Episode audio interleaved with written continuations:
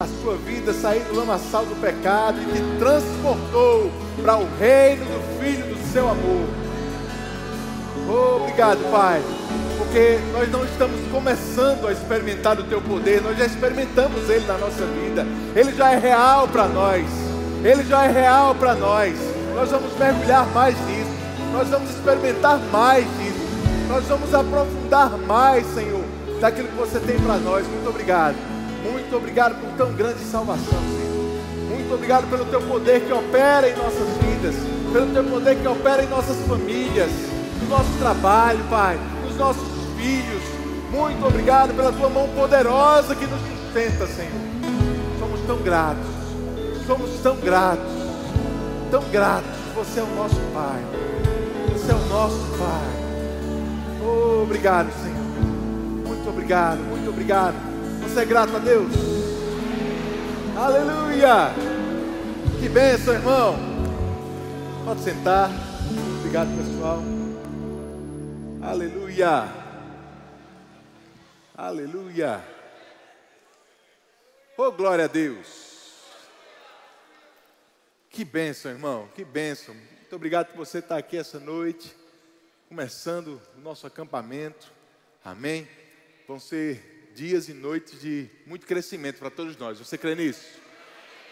Quero agradecer mais uma vez a cada pastor que está aqui, que convocou a sua igreja para estar nesse lugar. Esse não é um evento da, da igreja sede, não é um evento da nossa cidade. Amém? E graças a Deus estamos reunidos aqui para crescimento. Estamos com muitas cadeiras, irmãos, mas se eu fosse você, eu procurava chegar cedo em todos os cultos, para sentar mais na frente, pegar um lugar bom, porque nós temos visto todos os anos esse lugar ficar sempre lotado, amém? Vou pedir também a sua gentileza de nunca deixar teus pertences numa cadeira do lado aí, principalmente nos demais cultos, para que a gente sempre saiba quais são as cadeiras que vão estar livres para o pessoal poder sentar. Amém, irmãos? Glória a Deus. Quero começar com você essa noite. Vamos ter algumas ministrações bem objetivas durante o acampamento nós não estamos planejando ficar a noite toda aqui, a não ser na segunda-feira que os jovens vão fazer uma vigília. Então já quero te preparar aí, se você estiver disponível na segunda-feira, depois do culto, os jovens vão fazer uma vigília até a terça de manhã aqui. Então já se programa para estar aqui com eles. Tá bom? Mas a gente tem um horário, todos os cultos a gente vai tentar terminar aí entre nove e meia e dez horas né, para respeitar também nosso pessoal do departamento infantil que está com suas crianças lá. Mas eu gostaria que você se programasse para ficar sempre até o final de todos os cultos, para aproveitar tudo que Deus tem para você nessas noites. Amém? Ao mesmo tempo, você que está aqui, irmãos, e principalmente aos nossos ministros, eu queria que vocês ficassem bem sensíveis às direções do Espírito. Esse é um tempo mesmo da gente receber é, das manifestações do Espírito nesse lugar, amém? Então, se alguma coisa, alguma direção vier, fica bem livre mesmo para você se mover aqui com a gente, tá bom? Glória a Deus, irmão. Romanos capítulo 4, no versículo 21, tem um texto que eu gosto muito, queria que o pessoal colocasse aí no telão. Romanos 4, 21, na versão NVT, diz: Abraão estava plenamente convicto de que Deus é poderoso para cumprir tudo o que promete. Amém? Diga comigo, plenamente convicto. Eu gosto dessa expressão que Paulo usa aí, porque ele está dando uma ênfase à fé, à confiança, à convicção que Abraão tinha naquilo que ele tinha dado, naquilo que Deus tinha falado. Abraão estava plenamente convicto. Agora, irmãos, quando a gente lê a história de Abraão de forma apressada e a gente começa a ver o Novo Testamento falando sobre ele, ver também os resultados que Abraão obteve, a gente pode correr o risco de achar que Abraão ele nasceu de alguma forma especial ou que ele era escolhido por Deus de alguma forma diferente das outras pessoas, a ponto de ter esse grau, esse nível de convicção na vontade de Deus, na palavra de Deus, no poder de Deus naquilo que Deus tinha prometido.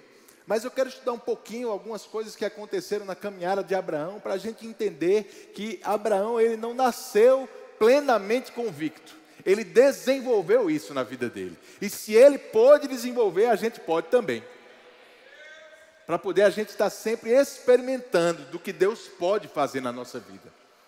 Porque nós não temos dúvida daquilo que Deus pode fazer, mas nem sempre a gente está convicto de que a ponto de receber ou de experimentar do poder de Deus na nossa vida. E é sobre isso que a gente está falando nesse acampamento, experimentar do poder. E quando Deus ele convoca, ele faz uma convocação para Abraão, lá em Gênesis, no capítulo 12, a Bíblia diz que ele chegou para Abraão e disse: Abraão, sai da tua terra, da tua parentela e vai para uma terra que eu vou te mostrar. E você vai concordar comigo, irmãos, que esse não é um convite mais cheio de detalhes que alguém pode receber, né? Abraão, ó, sai daí, pega as tuas coisas, se arruma e começa a andar, que eu vou te mostrar para onde você vai. Não era uma coisa muito simples. Né? Um ministro estava falando, agora não lembro bem quem foi, algumas semanas aqui, que não foi exatamente, irmãos, não era uma época muito fácil de você fazer isso. Afinal, não haviam estradas, não havia asfalto, não haviam é, trajetos muito bem traçados naquele tempo. Abraão ele não sabia exatamente por onde ele estava indo, ele simplesmente estava caminhando pra, por, por lugares des, an, nunca antes talvez desbravados, onde ele não sabia se ia ter um posto de gasolina, onde ele não sabia se ia ter uma, uma lanchonete, um restaurante no caminho para ele fazer um lanche. Ele simplesmente caminhava em direção aonde Deus estava apontando. E isso precisava de fé, precisava de obediência. Abraão estava lá, caminhando. E a Bíblia mostra, no decorrer da história de Abraão, que ele passou por várias circunstâncias diferentes. Em Gênesis, no capítulo 12 mesmo, quando Deus chama Abraão, a Bíblia diz que depois de um tempo, no lugar onde Abraão estava, houve grande fome naquela terra. E ele teve que ir até o Egito para é, é, se, se, guardar dessa, dessa circunstância, dessa fome que estava se levantando, mas é interessante que, mesmo numa época de grande escassez, Abraão ele era suprido por Deus. Amém? No capítulo 13, pouco tempo depois, se dá aquela história em que Abraão ele se depara com, com a abundância dos seus bens, dos seus servos, dos seus animais, juntamente com o seu sobrinho Ló. E aí eles precisam se separar, porque já estava tendo confusão entre os servos dele, já não dava para conviver todo mundo junto. E ele disse: Ló, escolhe para onde você vai, que eu vou para o outro lado. E a Bíblia diz que Ló escolheu as campinas do Jordão, um lugar que aparentemente, naturalmente, parecia muito mais favorável, muito melhor, muito mais desenvolvido para se sustentar. E aí Ló vai para esse lugar, Abraão vai para a direção que naturalmente não era a mais favorável, mas foi nesse lugar menos favorável que Deus sustentou e fez ele prosperar ainda mais. Mesmo no momento desse de separação, de ir para um lugar não tão favorável, Deus continuava sustentando Abraão. No capítulo 14, a gente vê uma história em que Ló ele é levado cativo para uma terra e, e por algum um, um, exército, e Abraão ele se vê ali é, é, numa posição em que ele precisava resgatá-lo. Ele chama mais de 300 pessoas dos seus servos que eram guerreiros, vai nessa batalha, irmãos, e ele não foi só, graças a Deus, Deus deu a ele livramento, vitória, e ele traz o seu sobrinho Ló resgatado daquela batalha, daquele, daquele cativeiro. Deus sempre dando sucesso a Abraão em tudo que ele fazia. Deus sempre ajudando e socorrendo Abraão em cada circunstância que se levantava contra ele. Você entende até aqui? Amém? E aí você conhece, depois disso, no capítulo 15 em diante, Deus começa a falar a Abraão acerca de ter um filho. E começa a fazer promessas de uma aliança com Abraão, que na verdade naquele tempo se chamava Abrão ainda. Mas um pouco mais à frente, no capítulo 17 de Gênesis, eu queria ler com você o que está lá no capítulo 17, a partir do versículo 15. Gênesis 17, 15, na NVT, diz que Deus também disse a Abraão: Quanto à sua mulher, não se chamará mais Sarai. De agora em diante ela se chamará Sara. Eu a abençoarei e por meio dela darei a você um filho. Sim, eu a abençoarei e ela se tornará mãe de muitas nações haverá reis de nações entre seus descendentes. Abraão se prostrou com o rosto no chão e riu consigo. Diga, riu consigo.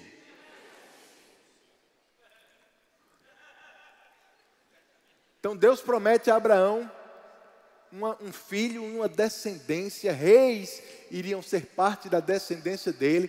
Irmãos, a gente começa a ver agora um Abraão um pouco diferente do que a gente está habituado, acostumado a lembrar.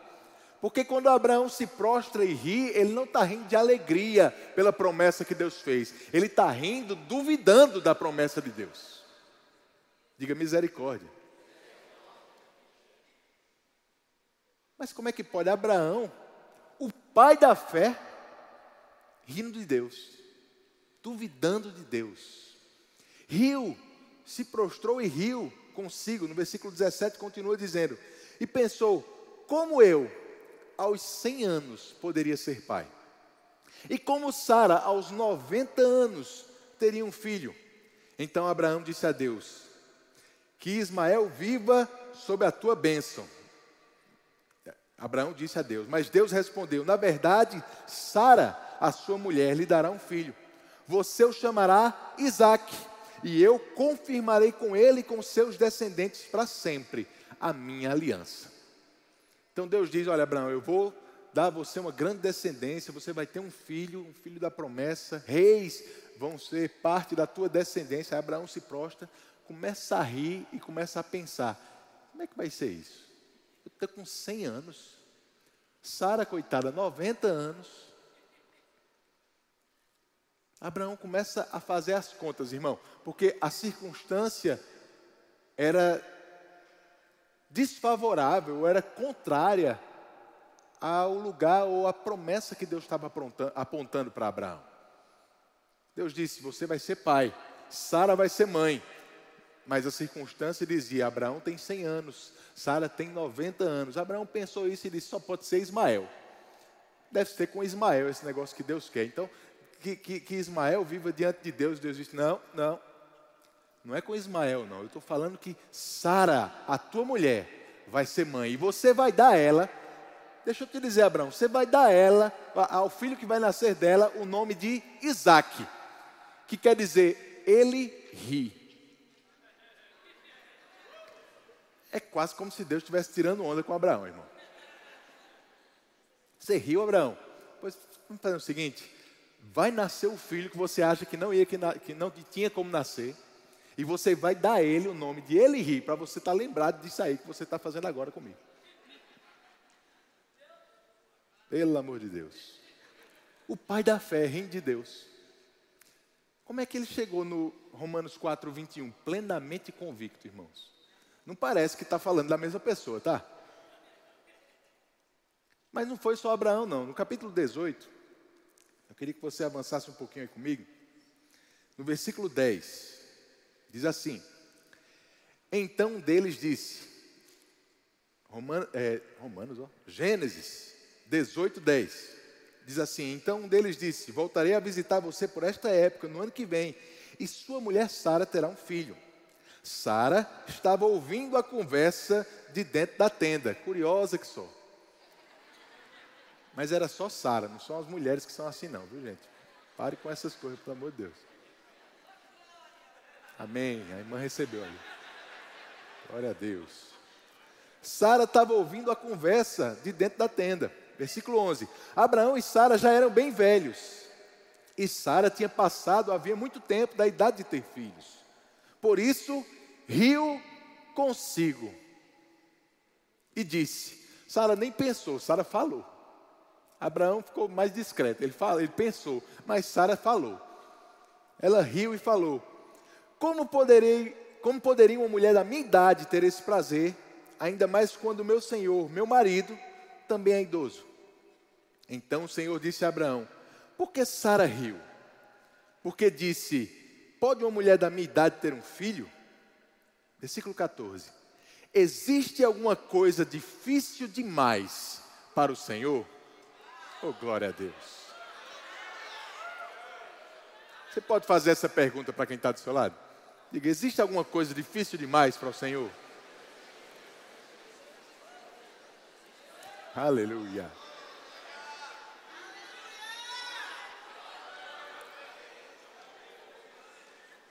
Ele continua e diz: Voltarei por esta época, no ano que vem, e Sara terá um filho. Sara teve medo e por isso mentiu. Eu não ri, mas ele disse: Não é verdade, você riu. Sara tentando enganar Deus, irmão.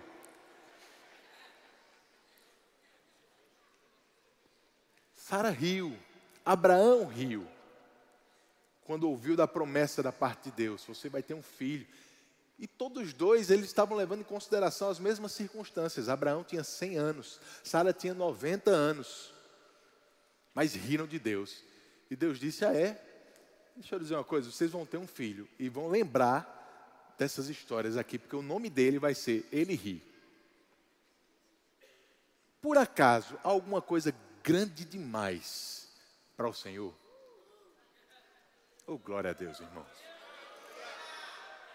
Sabe, eu, eu queria que você pensasse um pouquinho sobre esse contraste de desse Abraão e Sara que a gente está lendo aqui nos capítulos 17 e 18 e do Abraão e Sara que a gente conhece de mais para frente do Novo Testamento, de pessoas que eram tão, tão, tão mencionadas pelo, pelos apóstolos. Abraão como pai da fé, pela fé ele teve o poder de ser feito pai de Isaac, Sara também. Olha, olha como diz o, o, texto lá de Romanos 4. Eu quero ler do versículo 19 em diante, a gente leu o 21, mas eu quero ler com você. Diz que a sua fé, falando de Abraão, não se enfraqueceu, embora ele soubesse que aos 100 anos o seu corpo, bem como o ventre de Sara, já não tinha vigor.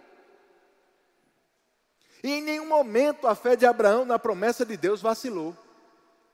Em nenhum momento, misericórdia. Em nenhum momento a fé de Abraão na promessa de Deus vacilou. Na verdade, ela se fortaleceu e com isso ele deu glória a Deus. Abraão estava plenamente convicto de que Deus é poderoso para cumprir tudo o que promete. Agora, irmãos, a gente sabe que Abraão não começou dessa forma como Paulo está narrando aqui, porque assim que Abraão ouviu a notícia, a reação dele foi um pouquinho diferente. A reação dele foi de incredulidade, a reação de Sara foi de incredulidade. Agora deixa eu te perguntar, quantas vezes eu e você a gente não passa pela mesma situação? Quantas vezes uma circunstância se levanta e mesmo que a gente conhece a palavra, mesmo que a gente sabe o que a palavra diz, muitas vezes a nossa reação inicial geralmente não é aquela de acordo com a palavra. Quantas vezes talvez você não riu de alguma coisa, mas talvez você ficou preocupado com a circunstância que se levantou. Preocupação é duvidar de que Deus pode fazer algo por você, de que Deus quer fazer algo. Quantas vezes uma circunstância se levanta, irmãos, e a gente fica como Abraão, pensando e calculando na nossa mente as possibilidades naturais para a gente vencer aquilo. Quando Deus disse, você vai ser pai, Abraão pensou, peraí, deixa eu fazer a conta aqui, eu estou com 100 anos, tem alguma coisa errada com o que Deus está dizendo. Quantas vezes uma circunstância se levanta e a gente começa a usar nossas ferramentas naturais e ver, rapaz, naturalmente falando, não tem como eu vencer isso aí não. Naturalmente falando, essa circunstância é impossível. Mas graças a Deus que eu e você a gente é crente. E crente não fica baseado só no que naturalmente pode acontecer. Porque há alguma coisa difícil demais para o Senhor? Não.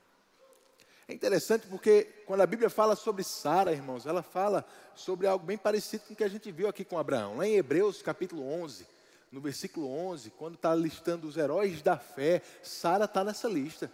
Sara que riu de Deus. Está lá em Hebreus 11, 11, dizendo: Pela fé também a própria Sara, apesar de não poder ter filhos e já ser idosa, recebeu poder para ser mãe, pois considerou fiel aquele que lhe havia feito a promessa. E eu acho que essa última frase aqui de Hebreus 11 nos dá uma chave, um segredo de como Sara e Abraão saíram daquela posição de incredulidade para aquela posição de plenamente convictos.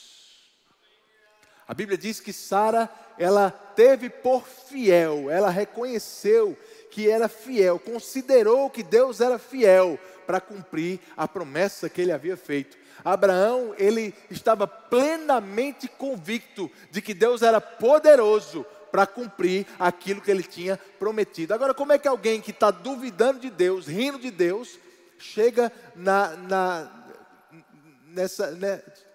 meu Deus, surgiu a palavra agora, mas ela começa a considerar agora que Deus é fiel e poderoso para cumprir o que prometera. Ele sai da posição de incredulidade para uma posição de plenamente convicto. Irmãos, se a gente entende como percorrer esse caminho aqui, a gente pode nos salvar em várias circunstâncias da nossa vida também. E eu penso, irmãos, que uma das formas como isso aconteceu é analisando ou pensando um pouco sobre a própria história deles. Porque, como a gente viu, Deus deu instruções para Abraão e Sara que eram bem, naturalmente falando, difíceis de seguir. Mas mesmo assim eles seguiram, e em tudo que eles fizeram, Deus abençoou eles. Mesmo passando por circunstâncias complicadas, eles tinham, eles viam a graça e a mão de Deus cuidando e zelando por eles o tempo todo. E eu fico pensando como é que Abraão e Sara, depois daquela conversa com Deus, podem ter conversado um com o outro. Talvez bem envergonhados né, de ter rido de Deus. Sara, inclusive, mentido para Deus. Eu não ri, não. Deus disse: Riu? Será possível? E aí, daqui a pouco, talvez eles chegaram para o outro e pensaram: Abraão, deixa eu dizer uma coisa. Eu estava pensando aqui, quando a gente saiu da nossa terra, Deus mandou a gente sair sem um rumo certo, mas Ele protegeu a gente em todo lugar que a gente caminhou. Mesmo quando a, a coisa estava feia, estava tendo fome, escassez, não faltou nada para a gente. Quando Ló precisou se separar da gente, a gente foi para um lugar que não era tão favorável assim. Deus fez a gente prosperar, mesmo num lugar como aquele. Quando Ló foi levado cativo e você precisou resgatá-lo, Deus abençoou, fez você resgatá-lo com saúde e deu tudo certo. Sabe de uma coisa, Abraão? Quando Deus manda fazer, a coisa dá certo.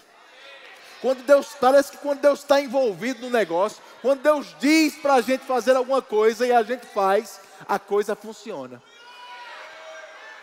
Abraão, eu sei que essa promessa de Deus pode ser meio maluca. A gente está com 90 e 100 anos aqui. Parece meio maluco, mas eu vou dizer um negócio. Se Deus foi fiel com a gente até aqui, se Deus cumpriu tudo que Ele prometeu até aqui, a gente não tem motivo para pensar que vai ser diferente daqui para frente.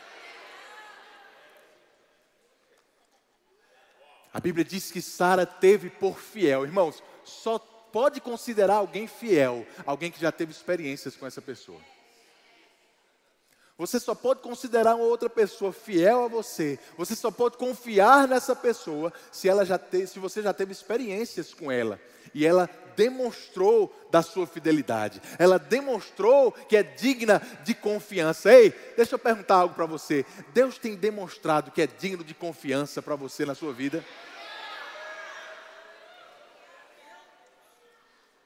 Porque Sara riu quando a circunstância estava diante dela, irmãos. Mas quando ela começou a fazer uma retrospectiva da vida dela, ela percebeu, rapaz, não é qualquer pessoa que está dando essa promessa para a gente, não.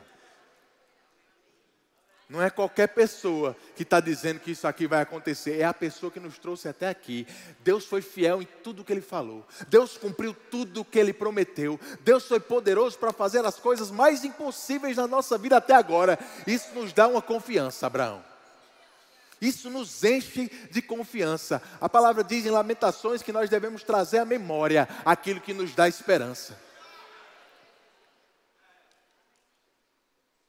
Sabe, irmãos, tem hora que a gente precisa olhar assim para o nosso passado, não para ver nossos erros, não para ver nossos pecados, nossas falhas, porque isso aí Deus está ignorando, mas para a gente lembrar todas as vezes que Deus foi fiel conosco. Porque essas coisas vão construir uma confiança maior em nós. Davi foi assim diante de Golias. Quando ele estava para enfrentar o gigante, não era simplesmente uma habilidade que ele que ele estava inventando naquela hora que ele estava confiando, mas ele disse para Saul: Saul, deixa eu te dizer, o Deus que me livrou das garras do leão e das garras do urso é o mesmo Deus que vai me livrar das garras desse gigante agora. As experiências que Davi tinha tido com Deus no seu passado estavam fazendo ele mais confiantes para as circunstâncias que estavam se levantando naquele momento. Hebreus capítulo 5 diz, é, é, é, o escritor de Hebreus, ele, ele corrigindo aquelas pessoas que parecia que estava tanto tempo ouvindo a palavra, mas não estavam crescendo, ele diz, olha, preste bem atenção, porque a criança é aquela que não é, que é inexperiente, na prática da palavra, na palavra da justiça. A criança é inexperiente. O adulto é aquele que, pela prática, tem as suas faculdades exercitadas. O escritor de Hebreus diz: Olha, vocês estão ouvindo a palavra há tanto tempo, mas o, somente o conhecimento não faz ninguém crescer e amadurecer. O que faz a gente crescer são as experiências com a palavra. É você colocar a palavra em prática no seu dia a dia e ver essa palavra funcionando. Funcionando uma vez, funcionando duas vezes, três vezes. Daqui a pouco uma circunstância diferente se levanta e você olha para trás e diz: já funcionou antes, vai funcionar de novo. Vai funcionar de novo. Isso está construindo em você, irmãos, uma convicção de que Deus é fiel para cumprir o que promete. Isso vai fazer você chegar à condição de estar plenamente convicto de que Deus é poderoso, aleluia, diga Ele é poderoso, para cumprir o que Ele promete. Vai comigo para Gênesis capítulo 21. Eu quero terminar com esse texto. Gênesis capítulo 21 a partir do versículo 1. Diz assim: O Senhor agiu em favor de Sara e cumpriu o que lhe tinha prometido. Ela engravidou e deu à luz um filho para Abraão na velhice dele. Eu estou lendo na NVT. Exatamente no tempo indicado por Deus. Abraão deu o nome Isaque ao filho que Sara lhe deu. No oitavo dia depois do nascimento de Isaque, Abraão circuncidou, como Deus havia ordenado. Abraão tinha 100 anos quando Isaac nasceu. E Sara declarou, presta bem atenção no que Sara declarou: Deus me fez sorrir, aleluia. Agora, irmãos, não era mais um riso de incredulidade, não. Esse era o riso de quem tinha alcançado a promessa. Deus me fez sorrir. E todos os que ficarem sabendo do que aconteceu vão rir comigo.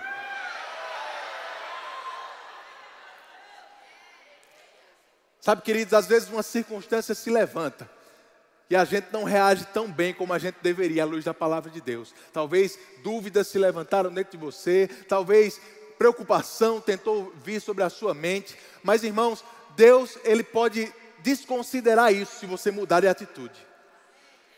Sempre tem chance, tem tempo para você mudar de atitude. Deus está esperando uma atitude sua para fazer a circunstância que está se levantando na sua vida se transformar num testemunho.